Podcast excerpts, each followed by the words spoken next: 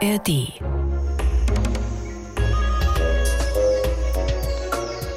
Die Geburtshelferkröte, der Kaiserschnurrbart Tamarin, der Stirnlappenbasilisk, das Dick-Dick und der Bobbitwurm.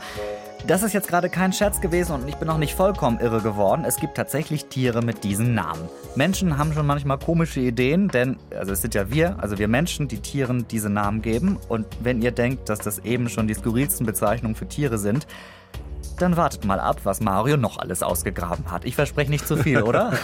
Nein, du versprichst überhaupt nicht zu viel, weil es wird richtig interessant, wenn wir uns jetzt mal die sogenannten wissenschaftlichen Namen von Tieren anschauen. Weil es gibt sehr viele Tiere, die sind zum Beispiel nach Politikern oder nach Stars benannt worden. Und ob es da vielleicht auch die ein oder andere optische Ähnlichkeit von Tier- und Namenspaten gibt, das klären wir heute. Genauso wie das eigentlich funktioniert. Also wer gibt einem Tier den Namen? Und warum gibt es noch keinen Mario Ludwig Wurm und keine Daniel Kehler Kröte? Das finden wir auch raus in dieser Folge von Wie die Tiere hier in der ARD Audiothek. Hallo.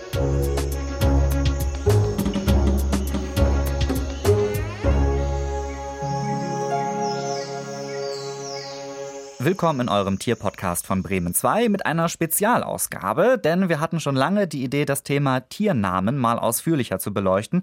Wir haben uns ja an den vergangenen wow, fast 90 Folgen immer mal wieder so am Rande über ungewöhnliche Bezeichnungen für Tiere hier amüsiert im Podcast. Biologe Mario Ludwig ist dabei, hat recherchiert für diese Ausgabe und ich bin Daniel Kehler und darf hier immer die Fragen stellen. So, Mario, wie ist das jetzt? Also, wir Menschen, hier in Mitteleuropa jedenfalls, wir bekommen unsere Nachnamen ja meistens vererbt und den Vornamen kriegen wir von unseren Eltern verpasst. Das ist mal mehr, mal weniger kreativ. Und irgendwann hat die Menschheit sich sinnvollerweise gedacht, wir müssen den Tieren auch irgendwelche Namen geben. Mhm. Aber wer entscheidet das, wie die heißen? Also es gibt ja zum einen mal den sogenannten Gebrauchsnamen, den ein Tier hat. Natürlich jetzt in verschiedenen Sprachen, also ein Löwe, ein Tiger oder ein Elefant. Mhm. Und es gibt den wissenschaftlichen Namen. Ein Tier hat auch immer einen wissenschaftlichen Namen, damit Wissenschaftlerinnen und Wissenschaftler aus der ganzen Welt bei all diesen unterschiedlichen Sprachen, die es gibt, immer exakt wissen, welches Tier ist gemeint. Und der wissenschaftliche Name einer Art, der ist immer lateinisch oder griechisch und besteht aus zwei Wörtern. Das erste Wort ist der Name der Gattung und das zweite Wort ist der Name der Art. Das ist ein bisschen so ähnlich wie Vor- und Nachname bei uns Menschen. Und um jetzt bei unserem Beispiel von eben zu bleiben, der Löwe heißt mit wissenschaftlichem Namen Panthera leo. Das heißt, Panthera ist der Name der Gattung und Leo ist der Name der Art. Dementsprechend heißt der Tiger, der ja auch eine Großkatze ist, auch Panthera, aber eben Panthera tigris. Jetzt haben Löwen und Tiger ja ihre Namen schon eine ganze Weile. Was ist mhm. jetzt aber, wenn ein Tier neu entdeckt wird? Wer darf denn den wissenschaftlichen Namen geben? Das darf immer der Wissenschaftler oder die Wissenschaftlerin, die diese neue Tierart entdeckt hat. Aber nach welchen Kriterien passiert das? Also wie kommt man auf die Idee für den passenden Namen? Also der Name wird nach ganz unterschiedlichen Kriterien verliehen. Der kann zum Beispiel Informationen über das Tier selbst enthalten, also zum Beispiel, wo es lebt. Der afrikanische Elefant heißt zum Beispiel Loxodonta africana. Oder der Name beschreibt, wie sieht das Tier aus? Coccinella septem punctata, der Siebenpunkt-Marienkäfer. Ah. Septem ist die lateinische Sieben. Oder der Name beschreibt eine herausragende Eigenschaft, die ein Tier hat. Beispiel Solenopsis invicta, die unbesiegte Feuerameise. Oh, das ist aber ein ganz toller Name. Ähm, das heißt, das sind so die Möglichkeiten, die es gibt äh, die für die Namensfindung. Ja, du kannst das Tier aber auch nach einem Menschen benennen, zum Beispiel nach einem verdienten Wissenschaftlerkollegen oder nach einer Kollegin. Ah, alles klar, aber könnte man auch eine neue Tierart nach sich selbst benennen? Das kannst du theoretisch, aber das gilt in Wissenschaftskreisen als äußerst unfein. Hm. Was du machen kannst, ist das Tier nach einem befreundeten Kollegen oder einer Kollegin benennen und dann hoffen, dass die im Gegenzug ihrerseits ein neu entdecktes Tier nach einem selbst benennen. Oder was in letzter Zeit in Mode gekommen ist, man nennt das Tier nach einem Prominenten. Wir haben es am Anfang schon kurz angedeutet. Also es gibt Tiere, die sind nach Rockstars benannt worden.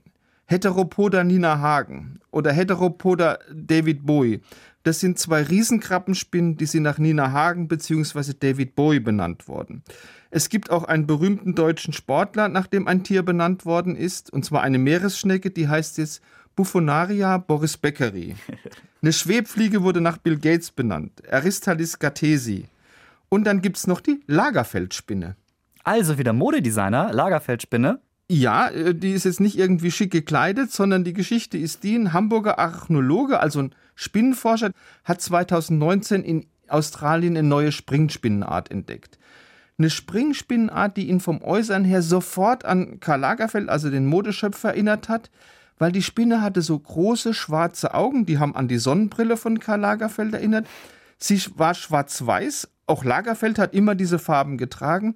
Und die schwarzen Krallen von der Spinne, die haben so an diese schwarzen Handschuhe von Karl Lagerfeld erinnert. Und das Spinnenmännchen, die tragen immer so einen Fächer von schwarzen Haaren an den Beinen. Und Karl Lagerfeld hatte ja als Markenzeichen auch immer einen Fächer dabei. Also unglaublich viele Übereinstimmungen. Ich finde aber, das klingt toll. Also eine echte Ehre. Gibt es auch noch andere ja. Insekten, äh, die auch einen ungewöhnlichen Namen bekommen haben? Das gibt's. Und ich habe noch eine sehr tragische Geschichte, die auch mit dem Namen eines Tiers zu tun hat. Und da geht es jetzt um den Hitlerkäfer. Ah ja. Also äh, ich muss noch mal kurz zurückdenken. Ne? Also es sind ja immer die Wissenschaftlerinnen und Wissenschaftler, die die Namen mhm. vergeben. Das heißt, in diesem Fall, wenn ich das richtig verstehe, muss das ja ein Wissenschaftler oder eine Wissenschaftlerin gewesen sein. Also ich will jetzt nicht, also es muss irgendwie ein verstrahlter Nazi gewesen sein, der einen Käfer, der einen Käfer entdeckt hat, oder wie? In der Tat war es das so. Also es gab mal einen Käfersammler, der hieß Oskar Scheibel. Und der hat 1937 in einer Höhle in Slowenien einen kleinen, so 5 mm großen Höhlenkäfer neu entdeckt. Und weil er eben Nazi war und weil er ein Hitler-Fan war, hat er dem Käfer den Namen Anophthalmus hitleri gegeben. Einen deutschen Namen hatte der Käfer nicht, aber heute wird er eben gern als der Hitlerkäfer bezeichnet. Und es gab immer Gerüchte, nach denen soll Scheibel sogar ein Dankeschreiben von Hitler dafür bekommen haben. Das wäre jetzt aber mit Sicherheit nicht der Fall gewesen, wenn Hitler gewusst hätte, wie der Anophthalmus hitleri so drauf ist. Denn das ist ein Höhlenkäfer, der ist eher hässlich und der ist obendrein auch noch blind. Anophthalmus heißt ja griechisch ohne Augen. Aber dieser Käfer ist vom Aussterben bedroht. Warum ist denn der bedroht? Also von, von dem Hitlerkäfer gibt es nur relativ wenige Exemplare, weil der kommt nur in Höhlen Sloweniens vor. Und dann hat auch sein außergewöhnlicher Name dafür gesorgt, dass er eben vom Aussterben bedroht ist, dieser Anophthalmus hitleri. Weil so Sammler von NS-Devotionalien, aber auch ein paar Neonazis, die zahlen bis zu 2000 Euro, um eben in den Besitz so eines Hitlerkäfers zu kommen. Das geht so weit, dass in seinem natürlichen Lebensraum auf ihn Jagd gemacht wird, also in den slowenischen Höhlen, und dass man sogar mehrere Exemplare aus Museen oder naturkundlichen Sammlungen gestohlen hat. Also aus der Zoologischen Staatssammlung Münchens wurden beispielsweise fast alle Exemplare von Anophthalmus hitleri geklaut. Aber weißt du, was ich denke? Der arme Käfer. Also, wenn der diesen dummen Namen nicht bekommen hätte, dann gäbe es von ihm vielleicht jetzt auch noch ein paar mehr. Kann Wahrscheinlich, den, ja. Kann man den nicht einfach wieder umbenennen? Nee, das ist leider nicht möglich, weil den Namen zu ändern, das ist nach diesen strengen internationalen Regeln, die es da gibt, nur möglich, wenn es religiöse oder bizarre Nebendeutungen gibt und das trifft auf Anophthalmus hitleri leider nicht zu. Ja, ist vielleicht auch so ein bisschen Auslegungssache. Also ich finde das schon ziemlich bizarr, aber die Wissenschaft sieht das wohl anders. Wäre vielleicht im Sinne des Tieres besser. Gibt es denn andere Tiere, bei denen Wissenschaftlerinnen oder Wissenschaftler das für eine gute Idee gehalten haben? Ja, lass mal dieses Tier nach einem Politiker benennen. Ja, ganz tolle Story. Also vor ein paar Jahren haben amerikanische äh, Fachleute 47 neue Arten von Schwammkugelkäfern entdeckt. Mhm. Und Schwammkugelkäfer, wenn du das auch vorsichtig formulierst, sind keine sehr ansehnlichen Tiere. Und weil die, diese Fachleute die damalige Bush-Regierung in den USA nicht leiden konnten, haben sie diese Käfer nach George W. Bush, nach Vizepräsident Dick Cheney, nach Verteidigungsminister Donald Rumsfeld benannt. Und zwar Agatitium bushy, Agatitium chenei, Agatitium rumsfeldi. Und die Cornell University hat in der Pressemitteilung sogar noch nachgelegt. Ich darf mal zitieren. Präsident Bush, Vizepräsident Dick Cheney und Verteidigungsminister Donald Rumsfeld werden vielleicht keine nach ihnen benannte Bibliotheken, Flughäfen oder Highways bekommen, aber jeder kriegt einen Schwammkugelkäfer benannt zu seinen Ehren. Also Hohn und Spott. Ja, aber dass Politik und Tierwelt sich so vermischen können, finde ich auch irgendwie ein bisschen absurd. Das waren jetzt Beispiele, die sind schon ein paar Jahre alt. Gibt es da auch noch was Aktuelles? Aber natürlich geht da auch was. Also ich hätte Neopalpa Donald Trumpy. Das ist eine neu entdeckte Mottenart. Die ist natürlich nach dem Ex-Präsidenten der USA Donald Trump benannt. Wie war das? Neopalpa Donald Trump. Oh ja, guter Name. Ja, okay, klingt nicht schlecht. Aber warum ist die, diese, ähm, diese Motte, ne? warum ist die so benannt worden? Also der kanadische Insektenforscher, der die entdeckt hat, hat als Grund angegeben, diese gelblich-weißen Schuppen auf dem Kopf der Motte, die hätten ihn doch wirklich sehr an Trumps Frisur erinnert. Das sind jetzt alles Beispiele, wo Menschen gesagt haben, das ist irgendwie aus deren Sicht ein blödes oder unansehnliches Tier. Damit ärgere ich jetzt mal einen Politiker. Sag mal, Mario, geht das immer so gehässig vor sich da irgendwie, wenn Tiere nach Menschen aus der Politik benannt werden? Nein, ich, ich habe noch ein anderes Beispiel. Und zwar geht es jetzt um einen 15 cm großen knallroten Süßwasserkrebs. Den hat ein deutscher Wissenschaftler auf der Insel Neuguinea entdeckt. Und wie heißt dieser Krebs? Cherax Wagenknechte. Das heißt, er ist also nach Sarah Wagenknecht benannt, die war damals noch in der Linkspartei. Und mit dieser Namenswahl wollte er sich für ihre Politik bedanken. Es gibt aber auch Namen, mit denen Fachleute auf Umweltprobleme hinweisen wollen. Also mit dem Namen des Tieres darauf hinweisen wollen? Ja, also zum Beispiel der Frankfurter Spinnenforscher Peter Jäger, der hat 2020 gleich eine ganze neue Spinnengattung auf Madagaskar nach Greta Thunberg benannt, also nach der Klimaaktivistin. Eine der fünf Arten der neuen Gattung heißt jetzt Thunberger Greta. Der Forscher wollte damals Fridays for Future unterstützen. Oder ich habe noch ein anderes Beispiel.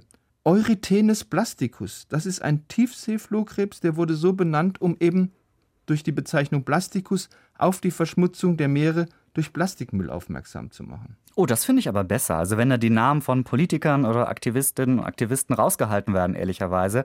Ähm, denn was ist, wenn du ein Tier nach einem Menschen benennst und irgendwann macht dieser Mensch was Dummes, dann heißt das Tier trotzdem mhm. noch so und es ist irgendwie immer noch eine Ehrung dafür oder eine Beleidigung dann fürs Tier, je nachdem. Da finde ich so neutralere wissenschaftliche Namen besser die ehrlicherweise manchmal aber schon ziemlich kompliziert und lang sein können. Also ich, wenn ich so ein bisschen recherchiere, auch hier für einen Podcast, dann lese ich manchmal diese wissenschaftlichen Namen und denke, wow, wie soll man sich das merken? Oder hast du da immer den Durchblick? Ein bisschen. Ich habe jetzt zum Beispiel den längsten wissenschaftlichen Namen überhaupt parat und hoffe, dass ich den unfallfrei aussprechen kann. Den hat eine Fliege. Parastratius fecomyoides. Hm? Natürlich. Ich, ich, ich würde es jetzt gerne kontrollieren. Wiederholen können. Sie das mal, Herr, Herr Kehler. Du hast mir das ja auch geschickt, ne? Aber Parastratio fecomystratios fecomydis. Mhm. Okay. Und hast du auch den kürzesten Namen da? Klar. Ja, Io. Das ist eine Fledermaus. Kurz und knapp. Ja, Io? Ja, ja, Io. Ah ja. Ja, das, das, das, klingt sehr kompakt in der Tat. Gefällt mir sehr gut. ja. ja, also einfach zu merken, gut auszusprechen, wunderbarer Name. Und wie in fast jeder Folge wird es jetzt mal Zeit für eine Rubrik, würde ich sagen. Und dieses Mal gucken wir auf die rote Liste.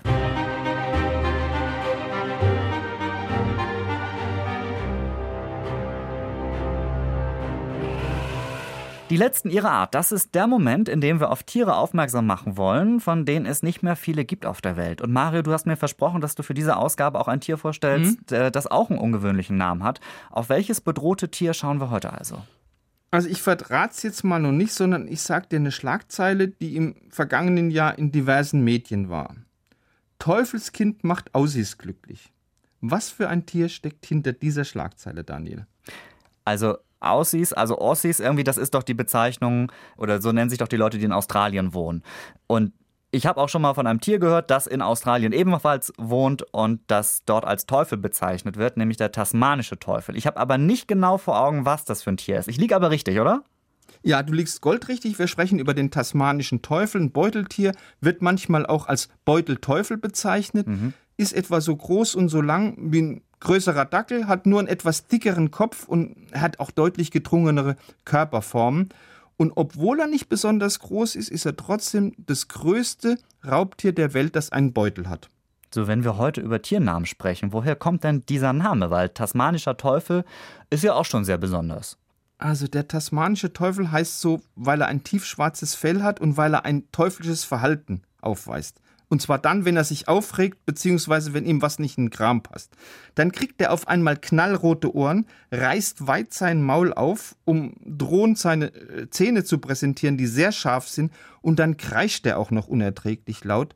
Und als ob das alles noch nicht genug wäre, verströmt er dann noch einen wirklich, einen wirklich ganz üblen Körpergeruch, der kann fast mit dem Geruch von einem Stinktier mithalten. Das klingt in der Tat teuflisch. Und wieso ist er jetzt in unserer Rubrik, in der es um bedrohte Tierarten geht? Lass mich raten. Er ist bedroht.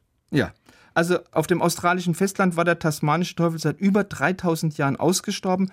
Warum das so ist, weiß man nicht ganz genau.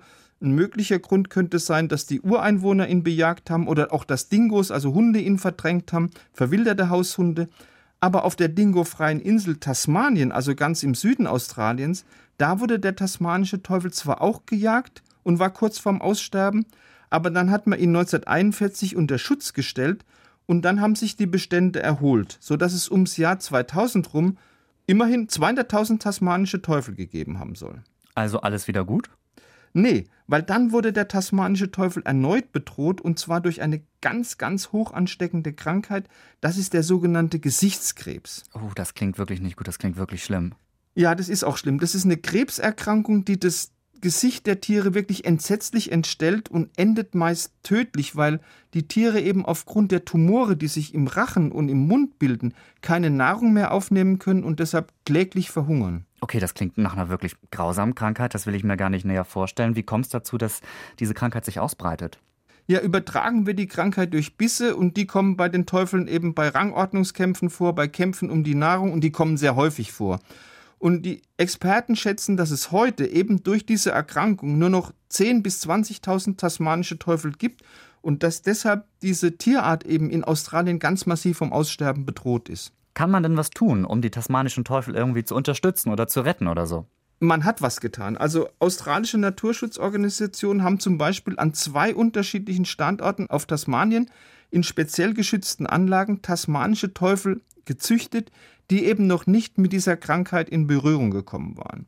Und 28 Tiere von dieser gesunden sogenannten Ersatzpopulation hat man dann in der Nähe von Sydney ausgewildert, eben um den Teufel auf dem australischen Festland wieder neu zu etablieren.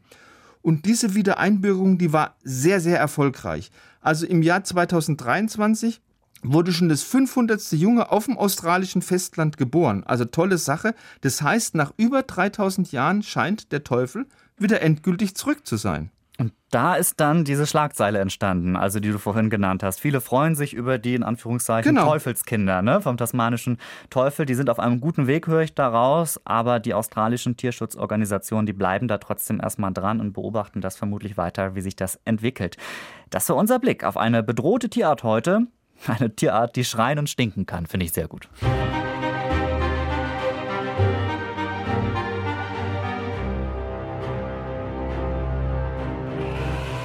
Jetzt hatten wir eine Menge absurder Tiernamen und ich muss dir ehrlich sagen, Mario, wenn wir das mal außen vor lassen, was wir alles schon besprochen haben und so weiter, was ist denn da für dich der ungewöhnlichste Name überhaupt? Weil du bist ja sehr vielen Tieren begegnet und äh, hast sehr viel über Tiere recherchiert im Laufe der vergangenen Jahre.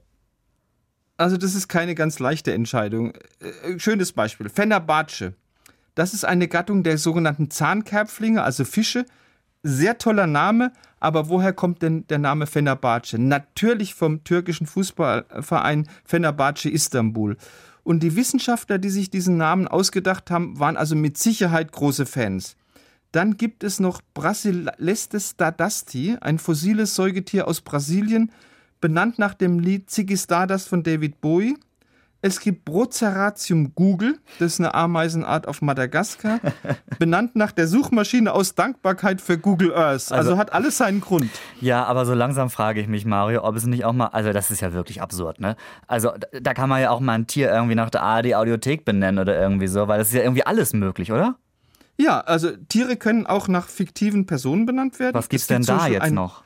Eine Hornmilbe, die ist nach Darth Vader benannt, ja, also natürlich. nach dem Bösewicht aus Star Wars, weil, auch da gibt es einen Grund dafür, der helmartige Kopf der Milbe, der hat den Wissenschaftler, der ganz klar ein Star Wars-Fan war, sofort an Darth Vader erinnert. Oder es gibt Otto Zinklus Batmani. Das ist ein sogenannter Ohrgitterwels. Der wurde nach der Comicfigur Batman benannt, weil, was hat er? Ein W-förmiges Zeichen äh, an der Schwanzflosse, wie Batman auf der Brust. Aber Ohrgitterwels, das finde ich als Gebrauchsnamen auch irgendwie super. Ähm, aber ich sehe jetzt anhand dieser Beispiele, man orientiert sich da durchaus an irgendwelchen optischen Besonderheiten meistens der Tiere, richtig? Ja, und das gilt auch für einen meiner absoluten Lieblingstiernamen, und zwar Agra schwarzeneggeri.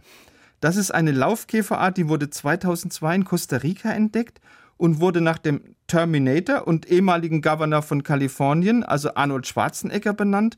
Und zwar, weil sie so ganz stark ausgebildete Gliedmaßen hat. Also da wird natürlich auf die Bodybuilder-Vergangenheit von Arnie angespielt. Was ich auch super finde, ist Elvisaurus. Das ist ein Dinosaurier, wurde nach Elvis Presley benannt und zwar, weil er auf dem Kopf so eine Art Kamm gehabt hat. Der hat sehr an die Schmalztolle von Elvis erinnert. Also der Dino wurde nach der Frisur von Elvis benannt. Also das ist ja. Äh, schon irre irgendwie. Äh, ich glaube übrigens, Mario, wir haben in einer Folge noch nie so viele Tiere ähm, ja, gehabt wie heute. Also ich habe echt viele Namen jetzt so im Kopf. Aber eine Frage, Mario. Du weißt, welche Frage ich dir jetzt noch stellen muss. Ich ahne es zumindest. Ich ahne es, Daniel. Wie schaffe ich es, dass eine neu entdeckte Tierart nach mir benannt wird? Und ich habe richtig geahnt. Also ich will dir jetzt nicht zu nahe treten, aber du bist jetzt ja kein Forscher. Du ja. wirst also in naher Zukunft, bin ich ziemlich sicher, keine neue Art selbst entdecken. Mhm. Eine andere Option wäre eine Spende an einen gemeinnützigen Verein, der heißt Biopat e.V. Und durch die Spende kriegst du das Recht, eine neu entdeckte Tier- oder Pflanzenart mit einem wissenschaftlichen Namen zu versehen. Den darfst du dir selber aussuchen. Natürlich muss es im Rahmen der biologischen Namensregeln passieren. Also äh, Regeln, also dieses System, ich sag mal hier, dass es dieses Vorname-Nachname-System genau. sozusagen genau. gibt. Ne? Ja, okay man kann sich wahrscheinlich nicht wünschen, genau welches Tier denn. Also, weil ich würde mir eigentlich wünschen, dass mal ein neuer Tukan vielleicht entdeckt wird und dass der dann nach auch, mir Auch das habe ich vorher geahnt, Daniel. Auch das habe ich vorher geahnt. Tukan, klar. Ja, aber es ist wahrscheinlich unwahrscheinlich. Ne? Also es gibt äh, eher kleine Tiere und Insekten, die irgendwie mal so neu entdeckt werden. Beim Tukan bin ich da unsicher. Ich bleibe aber dran bei der Sache und irgendwann gibt es garantiert einen Daniel Kehler Tukan. Freue ich mich schon drauf. Ähm, so, was wir jetzt noch vorhaben, ist nicht, dass wir noch ein Tier taufen, sondern es gibt Ruhm und Ehre in unserem Quiz am Ende. Welches Tier klingt hier? Was ist das für ein Tier, das Mario und ich gleich hören? Wir müssen raten. Wir wissen von nichts. Das ist wirklich immer ein Geheimnis, denn vorbereitet wird das Quiz von unserem Spielleiter Marcel aus dem Bremen 2 Team. Hallo Marcel. Ja, moin, grüß euch. Kurze Frage. Hi Marcel. Vorab eine Frage, was für ein Tier hättest du gern nach dir benannt? Ich bin ja großer Fan des Bibers. Insofern, wenn jetzt noch ein Biber irgendwo gefunden okay. würde, dann fände ich das oh. eigentlich ganz gut. Aber das sind auch ziemlich große Tiere. Wahrscheinlich hat man alle schon gesehen, die es da gibt. Vielleicht gibt es irgendwie noch mal einen, einen Biberinsekt oder ein so. Mini, ein Mini-Biber irgendwo. Ja, oder so ein Wurm, der, Zwerg, der Der Zwergbiber. Ja, genau. Der Piccolo-Biber. Nun ja, wie dem auch sei, äh, wir haben äh, beim letzten Mal, bei der ersten Folge 2024, ein Quiz gehabt. Da hat Mario gewonnen. Das heißt, es steht 1 zu 0, wenn ich das richtig sehe. Siehst du das genauso, Marcel? Das sehe ich genauso. Ja, und heute? Heute habt ihr die Chance, dieses Geräusch zu hören und du hast die Möglichkeit, auf 1 zu 1 yes. gleich zu ziehen, Daniel. Mhm. Also, hört genau zu. Das ist entweder ähm, sowas wie eine Gans oder es ist sowas wie ein äh, Schwein. Das ist ein Vogel, ne, Marcel? Das ist ein Affe. Das ich sag's ein Vogel. Sowas wie ein Schwein, es ist ein Vogel. Ja, das Mann, lass mich schön. doch mal. In meinem Kopf passieren komische Schweinsvogel. Dinge. Ist das ein Vogel, hat es Federn? Nein, es ist ein Affe. Es hat keine Federn, es hat aber viel Wolle. Das ist eine, das ist eine, ein Halsch, eine Halsschnucke. Hm, es geht in eine ganz gute Richtung, Daniel. Äh, ein Lamm. Nee, es ist größer. Ein Schaf, aber das ist eigentlich das Gleiche. Äh, es hat einen langen Hals. Eine Giraffe. Lange Hals Giraffe. Nee, Wolle und langer Hals. Was hat denn lange Hals? Das ist ein, ein Lama. Alpaka. Ja. Was denn? Alpaka oder Lama? Alpaka. Alpaka. Ja. wow. Ja, 1-1. Eins, Herr Biologe. Ja. 1-1. Aber das hört man doch sofort, dass das kein Lama war. Also das hört man sehr, sehr deutlich. Das hat er nicht mal gespuckt. Nee, eben, das würde man denn ja hören. Spucken die Alpakas nicht, Mario? Doch, die spucken auch. Ah, spucken auch. Aber da hätte man es noch deutlicher gehört, weil die spucken anders wahrscheinlich. Naja. Natürlich. Marcel, vielen Dank für dieses, äh, für dieses wunderbare Geräusch. Ich gehe mit einem guten Gefühl jetzt aus dem Januar raus. Das ich wollte gerade sagen, gut. deine Stimmung hat sich total aufgehellt jetzt nochmal. ja, genau, jetzt habe ich wieder gute Laune. Also, danke dafür. Äh, danke Mario für diesen Ritt durch die Tierwelt heute, mal aus einer ganz anderen Perspektive. Wir haben uns ein bisschen gefragt heute, wie wir Menschen Tiere eigentlich benennen. Und ich habe endlich mal verstanden, sage ich ganz ehrlich, nach welchem Prinzip diese wissenschaftlichen Namen immer funktionieren. Ja, was, ich habe das zwar immer gelesen, aber so richtig kapiert habe ich es äh, nicht. Also erst die Gattung, dann die Art und ja, haben auch gesehen, von Schwarzenegger bis hin zu Greta Thunberg hat die Wissenschaft ganz unterschiedliche Ideen um ihre Neuentdeckung zu taufen, die sie so findet. In zwei Wochen sind wir wieder da, dann wieder mit einer etwas klassischeren Folge. Das kann ich schon mal verraten. Wir greifen nämlich ein Thema auf, das wir vor ganz, ganz langer Zeit schon mal angesprochen haben hier in Wie die Tiere. Also so ein kleiner Throwback irgendwie zu einem alten Thema. Freust du dich darauf, Mario? Natürlich freue ich mich drauf. Wir haben ja ganz zu Beginn unseres Podcasts eine Folge gemacht, die hieß Wie die Tiere kommunizieren. aber wir haben damals gar nicht alle Geschichten in die Folge reingekriegt. So, und deswegen gibt es das in zwei Wochen wieder, wie die Tiere kommunizieren, aber mit neuen Geschichten, Teil 2 sozusagen. Es wird großartig. Genau. Das also in 14 Tagen. Und wenn ihr noch nach einem Podcast für die Zwischenzeit sucht, für nächste Woche zum Beispiel, dann habe ich noch einen Tipp für euch. Da wird's mm, auch amüsant hin und wieder, aber es ist eben kein Comedy-Podcast im eigentlichen Sinne. Da heißt Nicht witzig, kommt vom SWR und den moderiert Manuel Stark. Der ist Autist, aber hat mit Humor ja eben nicht so viel am Hut, aber jetzt kommt er in diesem Podcast mit Comedians zusammen. Die lädt er in diesen Podcast ein und redet da mit ihnen über ihre Kunst, über ihr Leben ein bisschen Deep Talk-mäßig. Da sind richtig große Namen dabei. Also Moritz Neumeier kenne ich von Instagram zum Beispiel. Hazel Brugger, die kennt man aus dem Fernsehen. Oder auch Bülent Ceylan. Mario, den hast du doch auch mal kennengelernt, oder? Ja, mit dem habe ich gedreht. Ein wunderbarer, netter Mensch, sehr, sehr sympathisch. So und sehr lustig vor allen Dingen. Aber wenn ihr diese Leute mal von einer anderen Perspektive kennenlernen wollt, in einem Talk-Format, dann reinhören bei Nicht Witzig in der ARD Audiothek. Wir hören uns in Wie die Tiere in zwei Wochen wieder und freuen uns, wenn ihr dabei seid. Macht's gut. Ciao. Ciao.